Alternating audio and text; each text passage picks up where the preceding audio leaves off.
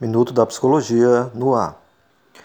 O psicólogo norte-americano Albert Ellis disse certa vez que se produz ansiedade quando as pessoas se exigem fazer tudo bem e sentem que não têm valor suficiente como seres humanos se não o fazem.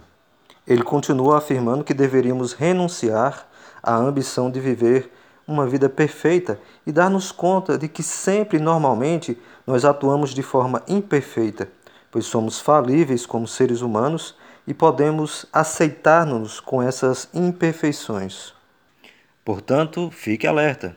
A tirania das exigências, dos deveres e imposições absolutistas acabam provocando ansiedade em nós.